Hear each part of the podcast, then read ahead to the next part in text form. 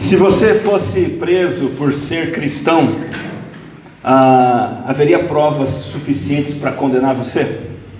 Se você fosse preso e a acusação contra você é o seguinte: o Daniel é crente, o Ivan é crente, a Lu é crente, o Jorge é crente, e eu tenho provas de que ele é crente, e eu vou condená-lo porque está mais do que comprovado que ele é crente. Existem provas na sua vida que determinariam a sua prisão? Essa pergunta feita pelo pastor David Fuller é, nos ajuda a pensar: será que na nossa vida existem provas que são irrefutáveis de que somos salvos de verdade?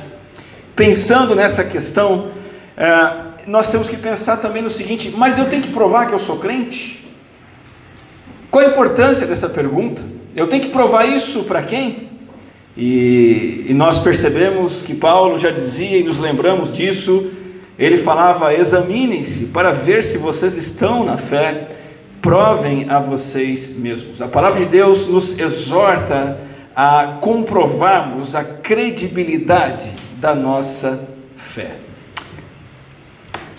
Quais são as provas de que uma pessoa é salva? Seguindo nossa série de mensagens aqui sobre provas da verdadeira salvação, olhando para a primeira carta de João, nós nos lembramos de que o que torna uma fé crível, digna de crédito, à luz de 1 João, não são provas assim duvidosas, que não provam nada do tipo, eu pratico uma religião, eu vou uma igreja de vez em quando, eu fui batizado ali naquela igreja, às vezes eu tomo a ceia ali, faço algumas orações, então isso prova que eu sou salvo, não prova nada. A segunda prova falsa, insuficiente, duvidosa é ter feito uma profissão de fé.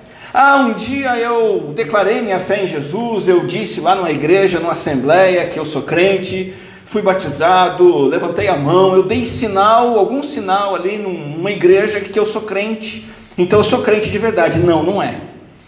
Se você se firma no seu batismo, se você se batizou no passado, no retrasado, há 10 anos, 30 anos atrás, não importa. Se você se firma no seu batismo ou qualquer outra profissão de fé, isso não prova nada. Também não adianta você dizer assim: ah, eu fui à igreja e Deus respondeu minha oração, Ele fez um milagre, eu experimentei uma cura, eh, houve uma manifestação de Deus na minha vida, então eu sou salvo. Isto também não prova nada. As provas concretas da nossa salvação estão em 1 João, estamos estudando essas provas, essas evidências aos domingos à noite, e nós já vimos três delas. Se eu tenho comunhão com Deus diária, íntima, intensa, isso evidencia que eu sou salvo. Isso sim é prova de conversão. Se eu vivo uma comunhão íntima com o Senhor se Ele fala comigo e eu falo com Ele, se a palavra de Deus é o alimento para mim, é Deus falando comigo todos os dias, e se eu sou alimentado por isso e experimento Deus na palavra e na oração, eu sou crente, eu estou dando uma prova disso. A segunda prova, eu obedeço os mandamentos de Deus. João diz abertamente: aquele que diz que conhece a Deus, mas não guarda seus mandamentos, é o que? Mentiroso então, se eu obedeço os mandamentos de Deus, eu estou comprovando que eu sou salvo. E terceiro, nós vimos: se eu rejeito este mundo, se eu rejeito este mundo perverso, se eu não ando segundo o curso deste mundo, a cobiça da carne, a cobiça dos olhos, a ostentação dos bens, se eu não caminho nessas coisas, mas caminho na luz do Senhor, então isso significa que eu sou crente, eu estou dando provas da minha conversão. Essa semana eu estive conversando com um irmão e de vez em quando eu converso sobre aquilo que prego para vocês. Inclusive gosto muito e sempre que você quiser falar sobre o que está ouvindo aqui na igreja, é um dos meus assuntos preferidos. Me dê a sua resposta. E essa semana, ouvindo o irmão, eu achei necessário fazer um esclarecimento aqui sobre essa questão de prova da salvação. Porque esse irmão disse assim para mim: a impressão que eu estou tendo é que a gente tem que ser salvo pelas obras. A gente tem que ser salvo desde que a gente busque comunhão com Deus, desde que a gente obedeça aos mandamentos, desde que a gente rejeite o mundo. E se a gente não fizer essas coisas, a gente não é salvo, ou a gente perde a salvação. Então, existem três aspectos da certeza da vida eterna que eu quero esclarecer aqui, antes de vermos o quarto hoje. Nós vamos para o quarto aspecto hoje, mas antes do quarto, existem três aspectos da certeza da vida eterna. O primeiro é a certeza factual, a certeza legal, judicial, definitiva, que provém da fé em Cristo Jesus. O próprio João escreve em sua carta: quem tem o filho tem a vida, quem não tem o filho de Deus não tem a vida. Isso significa que esta é a única coisa necessária e possível para me tornar salvo, eu ter o Filho na minha vida. Você tem o Filho Jesus Cristo na sua vida? Se você tem, se você crê nele como seu Salvador, você tem a vida eterna, isso é um fato. Mas existem mais dois aspectos dessa certeza que eu quero chamar a sua atenção. O segundo aspecto é a certeza subjetiva. A palavra subjetiva significa aquilo que é interior, interno, íntimo. Essa certeza interna provém do testemunho do Espírito Santo falando ao nosso coração e testificando ao nosso coração de que nós somos filhos de Deus. 1 João 4 diz: Sabemos que permanecemos nele e ele em nós, porque ele nos deu o seu Espírito. Então, todo aquele que tem o Filho, é crente em Jesus Cristo, tem o testemunho interno do Espírito Santo dizendo que ele é filho de Deus.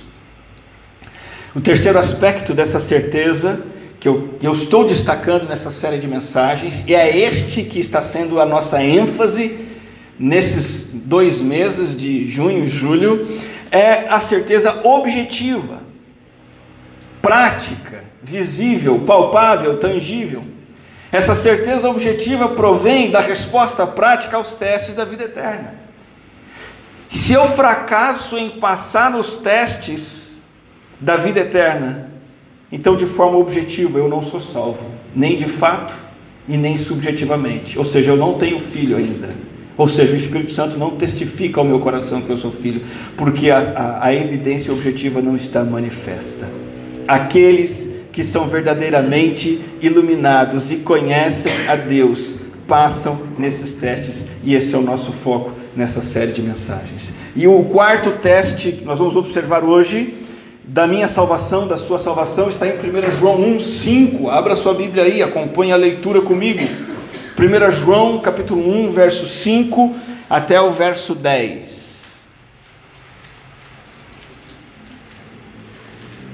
O quarto teste da vida eterna está relacionado ao pecado. O pecado. Acompanhe os versículos na sua Bíblia aí, 1 João 1, verso 5, eu vou ler até o 10. Encontraram? Amém? É isso aí.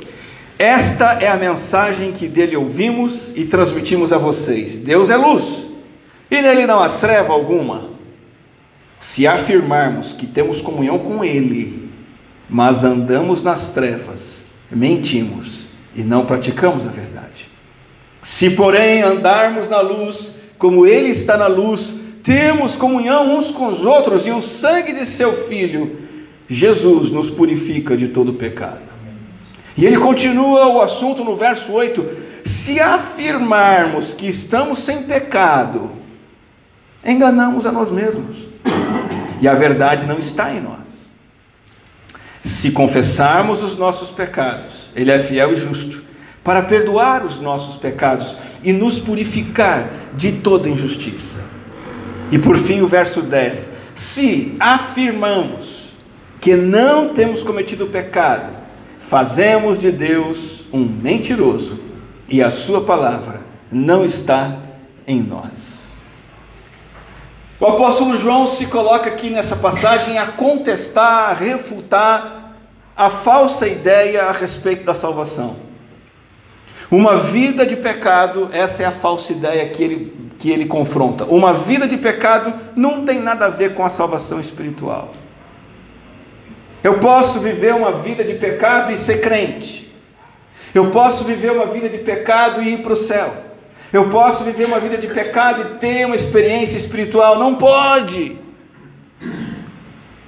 Só que é interessante que João tem o cuidado de iniciar este quarto teste da vida eterna com uma afirmação curta, mas contundente e poderosa, que vai ser a base sólida dessa defesa que ele faz da verdade. Deste combate que ele faz do engano. E essa afirmação diz respeito a algo precioso do caráter de Deus.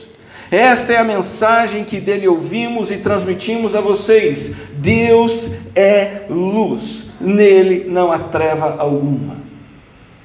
João está fazendo teologia, está fazendo uma afirmação teológica, ele está dizendo quem é Deus, ele está descrevendo Deus. Algumas vezes João vai dizer que Deus é espírito, outras vezes ele vai dizer que Deus é amor, mas aqui João vai dizer que Deus é luz. E ele deixa claro que essa realidade acerca de Deus ele não inventou. Não foi qualquer outra pessoa que inventou. O próprio Deus revelou isso sobre si mesmo para nós através de João, através dos seus autores sagrados. Deus revelou isso para que isso fosse comunicado. Essa é a mensagem dele. Deus está dizendo, nós ouvimos e estamos transmitindo. Deus é luz, nele não há treva alguma. Deus como luz. O que isso significa?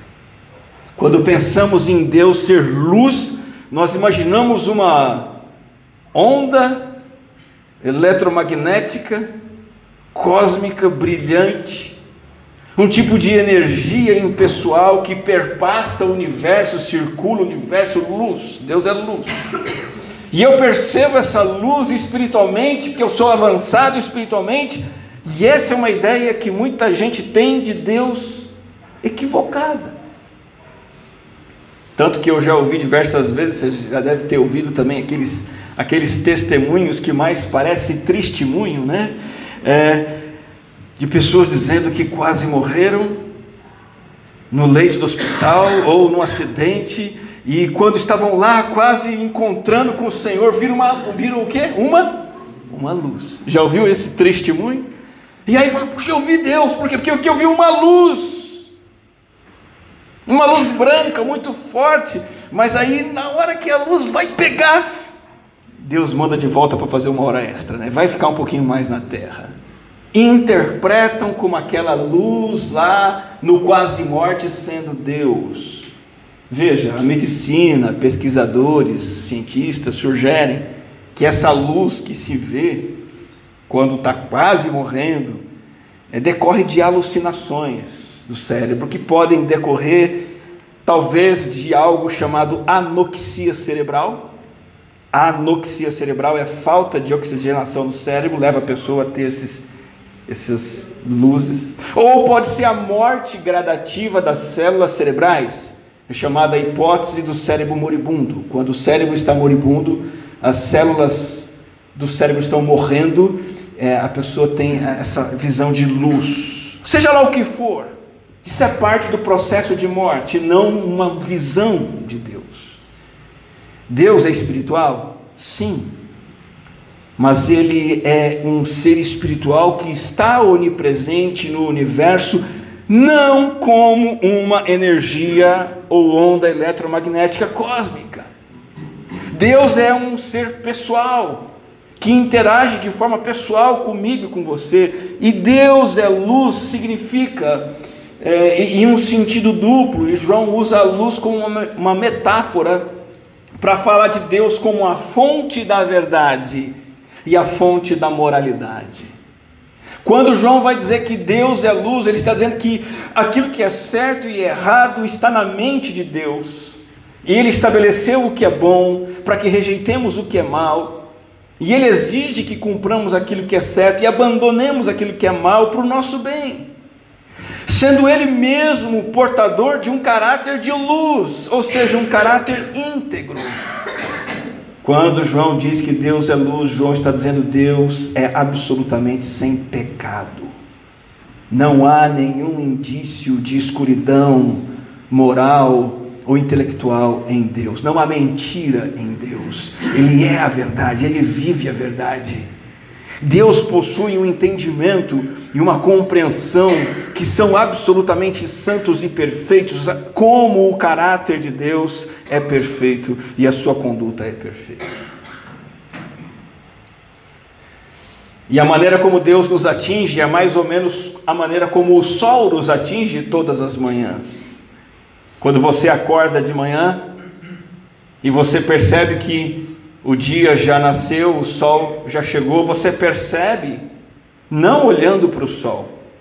Você não olha para o sol quando você acorda.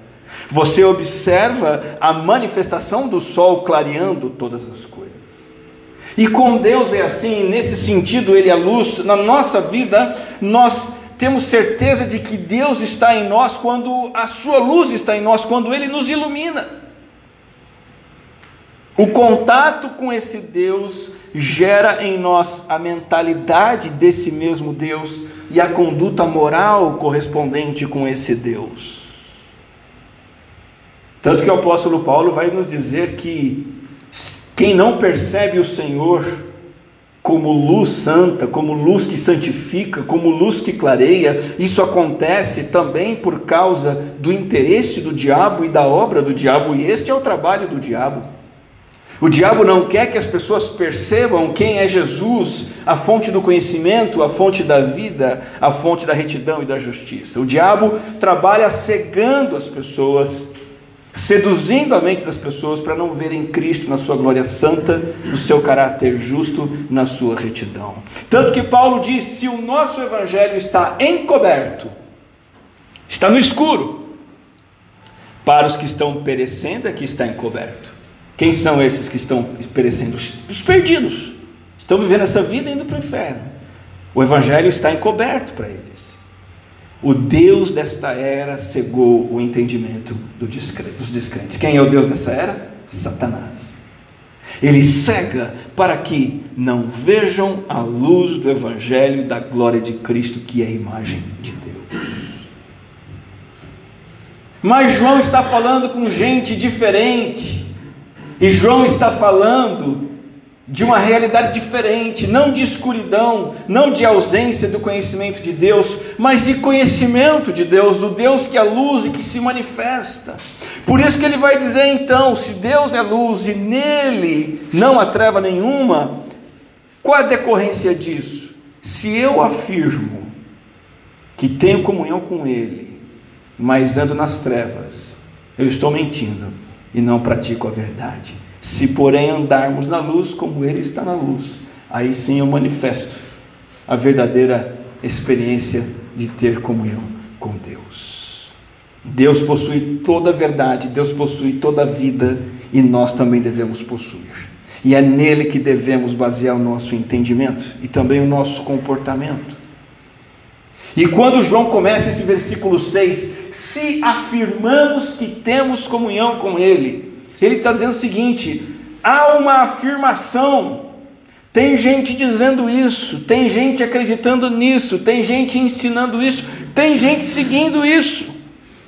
Um ensino errado, falsos mestres, falsos ensinos, hereges, mentirosos que querem enganar, dizendo: olha, você pode ter experiência com Deus e andar nas trevas, pode ter pecado na sua vida mas você ter comunhão com o Senhor e ir para o céu.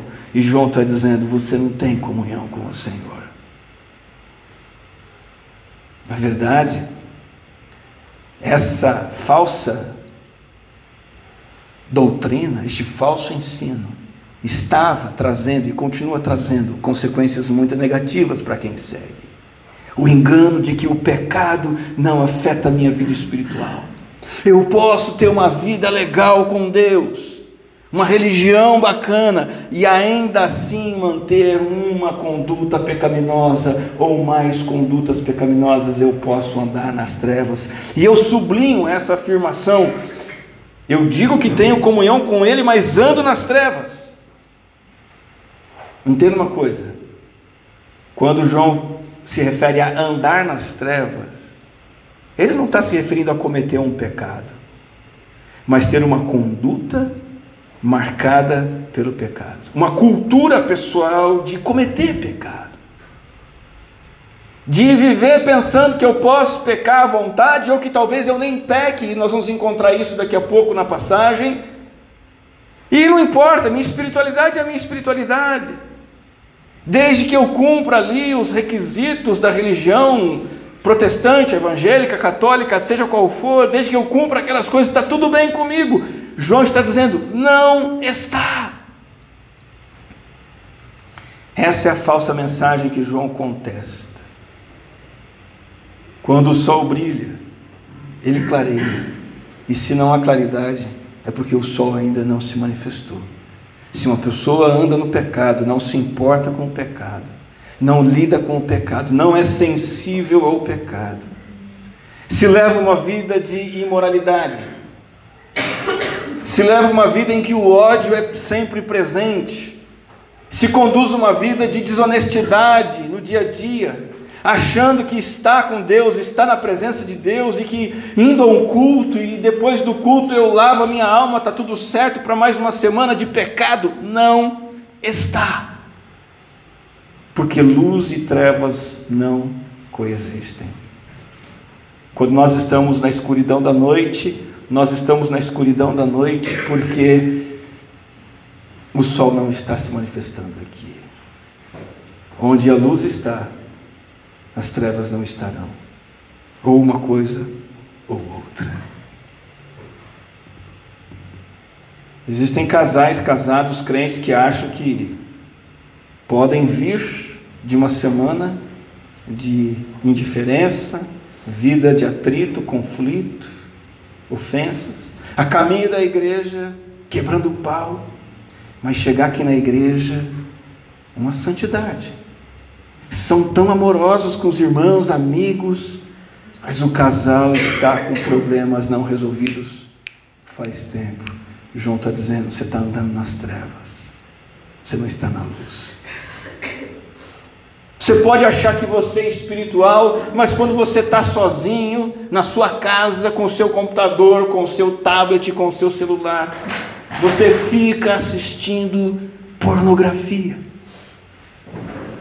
E você pode achar que está na luz, mas não está.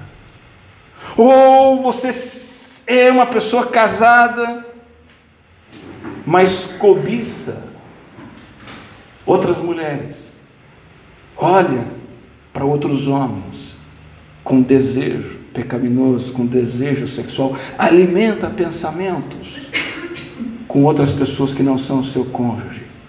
Você está nas trevas. Você não está praticando a verdade.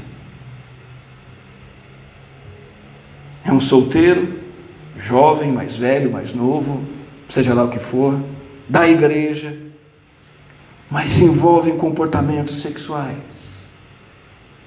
Aceita que é normal o crush, o ficar, o namorar, uma experiência de namoro física com, com intimidade física que só é permitida no casamento. João está dizendo: a luz de Deus não está ali. Ou talvez exagere na bebida alcoólica, ao ponto de ficar alterado e se embriagar, e a luz de Deus não compactua com isso. Talvez tenha um rancor contra alguém, e esse rancor contra alguém que fez alguma coisa contra você, mantém você nessa mágoa, dias, meses, anos, décadas, sendo que a Bíblia diz para você não deixar o sol se pôr sobre a ira, ou seja, a sua ira tem que ter fim no mesmo dia, não pode passar de um dia. Mas se você guarda mágoas contra alguém, isso é trevas, não tem luz de Deus aí. Pode achar que está em um relacionamento com Deus, que está tudo certo com Deus, mas não está. Talvez ache que pode ser cristão e fraudar seus compromissos civis, como impostos, burlar, documentos, falsificar relatórios, enganar nos negócios, ocultar coisas, não pagar, ficar atrasando pagamentos, dar calote, dizer: não, mas está tudo bem, eu estou na igreja, estou servindo, eu estou com o Senhor. Deus não está nisso, é trevas. Pode ser uma pessoa avarenta, que não reparte o que tem, não doa, não ajuda, não contribui, não é solidário, não dá o seu dízimo, não há luz divina aí. Fala mal das pessoas, ouve, fala fofocas, usa um linguajar malicioso, ofensivo. Deus não está nisso. Se afirmarmos que temos comunhão com Ele, mas andamos nas trevas, mentimos e não praticamos a verdade.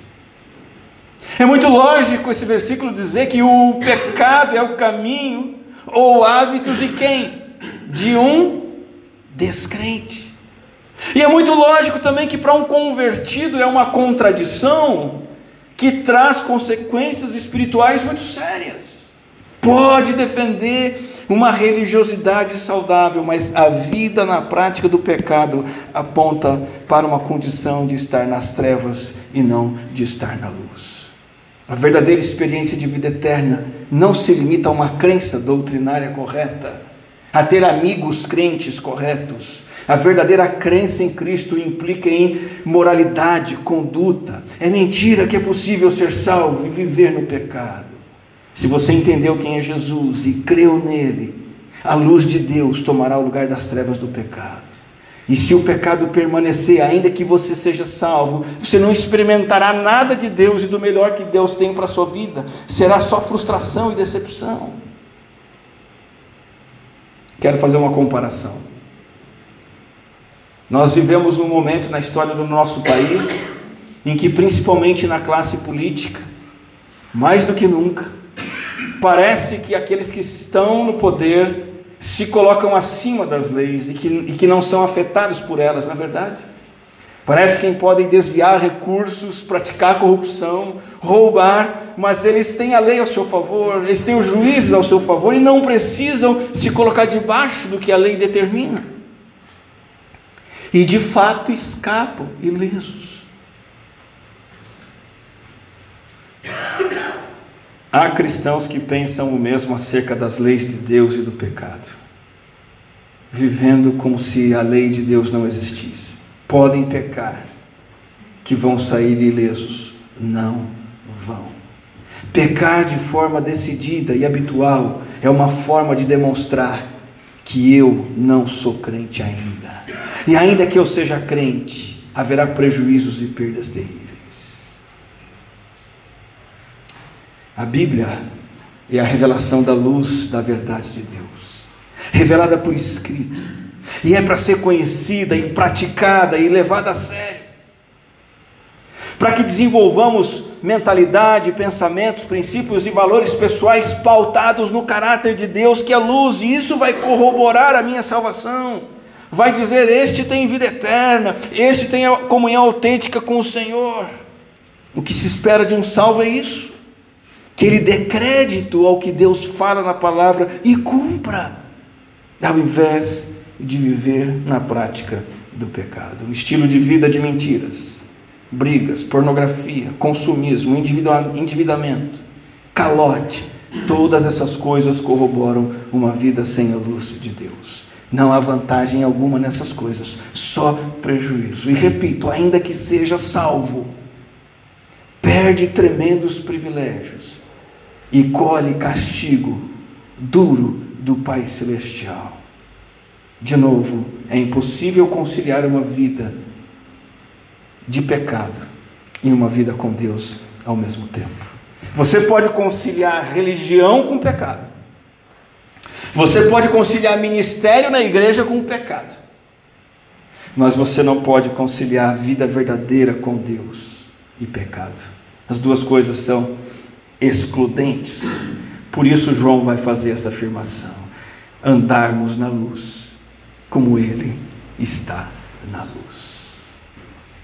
O verdadeiro salvo tem uma noção do pecado, do que é o pecado, de que ele deve ser rejeitado, e que para ter uma vida com Deus saudável, ele tem que ser santo, e que não deve pecar, e nem brincar com o pecado, nem diminuir a gravidade e o problema que o pecado é.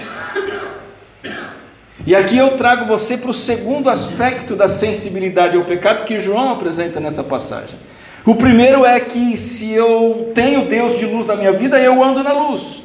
Eu fujo do pecado, eu evito o pecado, eu não ando no pecado. Mas há um segundo aspecto que tem a ver com o fato de que o pecado continuará fazendo parte do nosso viver diário.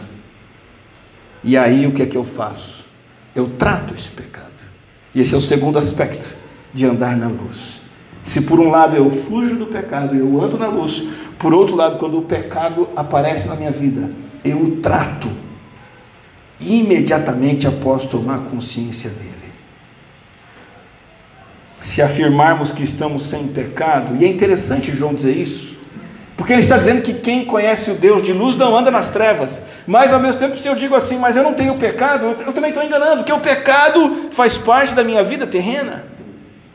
A verdade não está em mim. Verso 10: Se afirmo que não tenho cometido pecado, eu faço de Deus um mentiroso e a palavra dele não está em mim. Sabe o que João está dizendo aqui? Ele está dizendo o seguinte: é típico é característico, é, é marca de um incrédulo ser cego para o pecado na sua vida. Quem não enxerga o seu pecado, não luta com o seu pecado, não sofre com o seu pecado, não é crente. O incrédulo, ele pensa que está andando na luz, só que ele está nas trevas. Porque ele não enxerga o seu pecado, ele se acha um santo. Ele não pode ser corrigido, ele não aceita ser confrontado. Ele está sempre tranquilo, como diz a música, lindo, leve, solto, porque ele é ímpio. E isso é coisa de ímpio. É o descrente que diz: Eu não tenho pecado, eu não tenho cometido pecado. Isso não é problema para mim. Eu estou num estágio religioso tão legal que não tenho mais pecado. a luz que indica que algo grave está acontecendo não funciona na vida dessa pessoa, não existe. Não sei se você já tive essa experiência, eu já tive, já compartilhei algumas vezes, uso aqui como ilustração, como exemplo. Por algum motivo, no painel do meu carro, um Fiat Uno, excelente veículo, aquilo sim é um automóvel, né? Por algum motivo, a luz que indica a temperatura alta estava queimada. Deu alguma pane no painel. Essa luz não estava funcionando. E você vai, já vai saber o que aconteceu. Tive falta de água no carro, o motor começou a esquentar, esquentar, a luz não indicou. Eu continuei rodando, o que, é que aconteceu com o motor? Mecânico, mais um mecânico feliz. Nessa hora eles pulam de alegria. Sai caro! Assim é o descrente em relação ao pecado, não tem luz vermelha acendendo, aí não. Não tem aquela luz dizendo Deus reprova, não tem aquela luz dizendo foge disso, é o ímpio. E se você não tem vivido isso, se você não tem sentido isso, se essa luz de alerta do pecado não tem incomodado você, talvez é porque você ainda não seja salvo de verdade. Quebrante-se aos pés do Senhor ainda hoje, para que você comece a sentir horror pelo pecado, tristeza, angústia, vontade de fugir, porque o pecado funde o motor e estraga tudo. Veja, é tão absurdo você não reconhecer os seus pecados, eu não reconhecer meus pecados, e é isso que o incrédulo faz que nós chegamos a desdizer o que Deus diz. O que, que Deus diz sobre o pecado? Que todos pecaram. E aí você vive uma vida lá em que você não liga para o pecado. Está tudo bem comigo. Não tem problema ver besteira na internet. Não tem problema ouvir essas músicas que falam baixarias, coisas inúteis. Não tem problema dar um calote aqui a colar. Não tem problema fraudar, mentir. Não tem problema ficar em pé de guerra no meu lar. Você está dizendo o seguinte: não tem problema nenhum pecar, não tem a luz de emergência acendendo. Isso é grave. O descrente é insensível à realidade do pecado. O crente não. A luz acende, ele se incomoda, ele chora, ele se quebranta. E ele não se sente perdido nessa hora. Ele sabe que quando ele percebe o seu pecado não é o fim, porque ele conhece o amor eterno, infinito, inabalável do Senhor. E ele encontra a solução que João apresenta aqui. Nós confessamos os nossos pecados nesta certeza. E esse é o cristão genuíno. A luz acende, ele confessa, crendo que Deus é fiel e justo para perdoar os pecados e purificar de toda injustiça. Quando o crente verdadeiro peca, ele não anda nas trevas, ele anda na luz, mas o pecado acontece. E quando o pecado acontece, ele sabe que tem que confessar ao Senhor. A palavra confessar significa falar a mesma coisa que Deus fala. Muito bonito o termo que João usa aqui, se confessarmos, homologuel, dizer a mesma coisa, homologar. Deus, a tua opinião sobre o pecado é essa, então essa é a minha opinião. Veja, Deus é luz, intelectual e moral. O que ele diz, eu estou na luz dele. Eu concordo com ele, eu admito, eu peço perdão e quero abandonar isso. A certeza de que o Senhor perdoa e purifica é uma realidade inspiradora, a qual o verdadeiro crente se agarra toda vez que ele peca. Paulo apóstolo tinha uma consciência cada vez maior do que de que ele era um super crente, de que ele se tornaria um super apóstolo conhecido no mundo todo, que ele estava cada vez mais igual a Jesus. A certeza que Paulo tinha era do pecado na sua vida e cada vez mais noção do pecado na sua vida. Não que ele estivesse pecando mais, ao contrário, Paulo vivia um processo de santificação crescente, entretanto, junto com esse processo de santificação, crescia a consciência que ele tinha do seu pecado. Tanto que ele dizia: Miserável homem que sou, quem vai me libertar desse corpo mortal e pecaminoso? Eu tento agradar o Senhor e não o agrado. Eu tento fugir do que é ruim e retorno aquilo que é ruim. Isso é um crente. Ele tem a luz de emergência acendendo toda vez que o motor esquenta. E ele toma providências para o motor não fundir. Algumas perguntas e algumas reflexões para trazer isso para a sua vida. Você hoje está ciente de que há uma batalha espiritual sendo travada dentro de você? Se você fala assim, não, estou de boa, está tudo bem comigo, cuidado. Talvez você não seja crente. Você pode ser um religioso, mas ainda não é crente. Você está convicto de que para ter um verdadeiro relacionamento com Deus é preciso levar uma vida santa. Tem certeza disso que você não pode andar nas trevas e ao mesmo tempo afirmar que tem comunhão com Deus? Você está disposto, está disposta a confessar e abandonar qualquer pecado na sua vida? Essa é a sua resolução hoje, é a sua resolução de vida. Sempre que eu perceber um pecado, eu vou confessar e abandonar.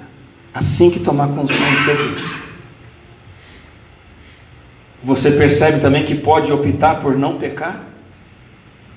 Que essa batalha contra o pecado não é uma batalha na qual você é obrigado a perder, mas que é possível sim vencer, porque você pode andar nas, na, na luz e não nas trevas. E sempre que fracassa, você recorre àquele que está pronto a te oferecer perdão e purificação. Você tem feito essa oração regularmente? Miserável homem que sou, Senhor, quem me libertará do corpo sujeito a esta morte? E você faz essa oração, como eu sou miserável. Quem vai me libertar deste corpo pecaminoso? Você faz essa oração porque está cansado, cansada do fardo do pecado na sua vida. Finalizando este nosso tempo, eu retomo a pergunta com a qual iniciei esta mensagem se você fosse preso por ser cristão, haveria provas suficientes para condená-lo? E agora você sabe quais são, ou qual é, pelo menos, mais uma dessas evidências. Você poderia ser acusado. O Daniel é crente, por quê? Porque ele luta contra o pecado. O Maurício é crente, por quê? Porque ele luta contra o pecado. A Isabel é crente, por quê? Porque ela foge do pecado e ela tem um compromisso de andar na luz. O João, a Maria, o Paulo. Você seria acusado de ser alguém que procura ajuda para vencer o pecado. Você teria provas contra você de que você busca aconselhamento, busca oração para vencer o pecado na sua vida.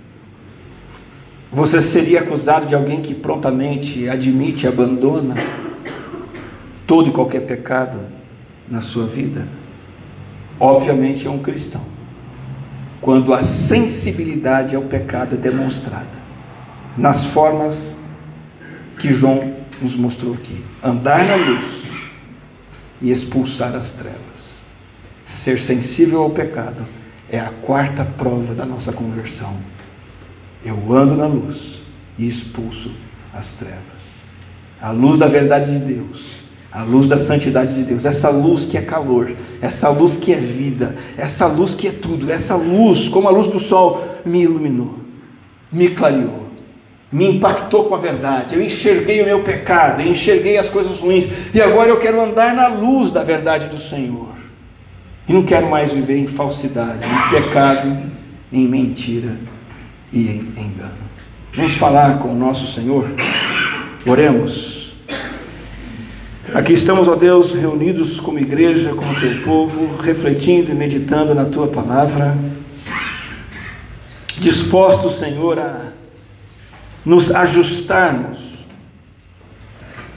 nos adequarmos àquilo que o Senhor tem para nós. Que as marcas da verdadeira vida eterna estejam presentes em nossas vidas.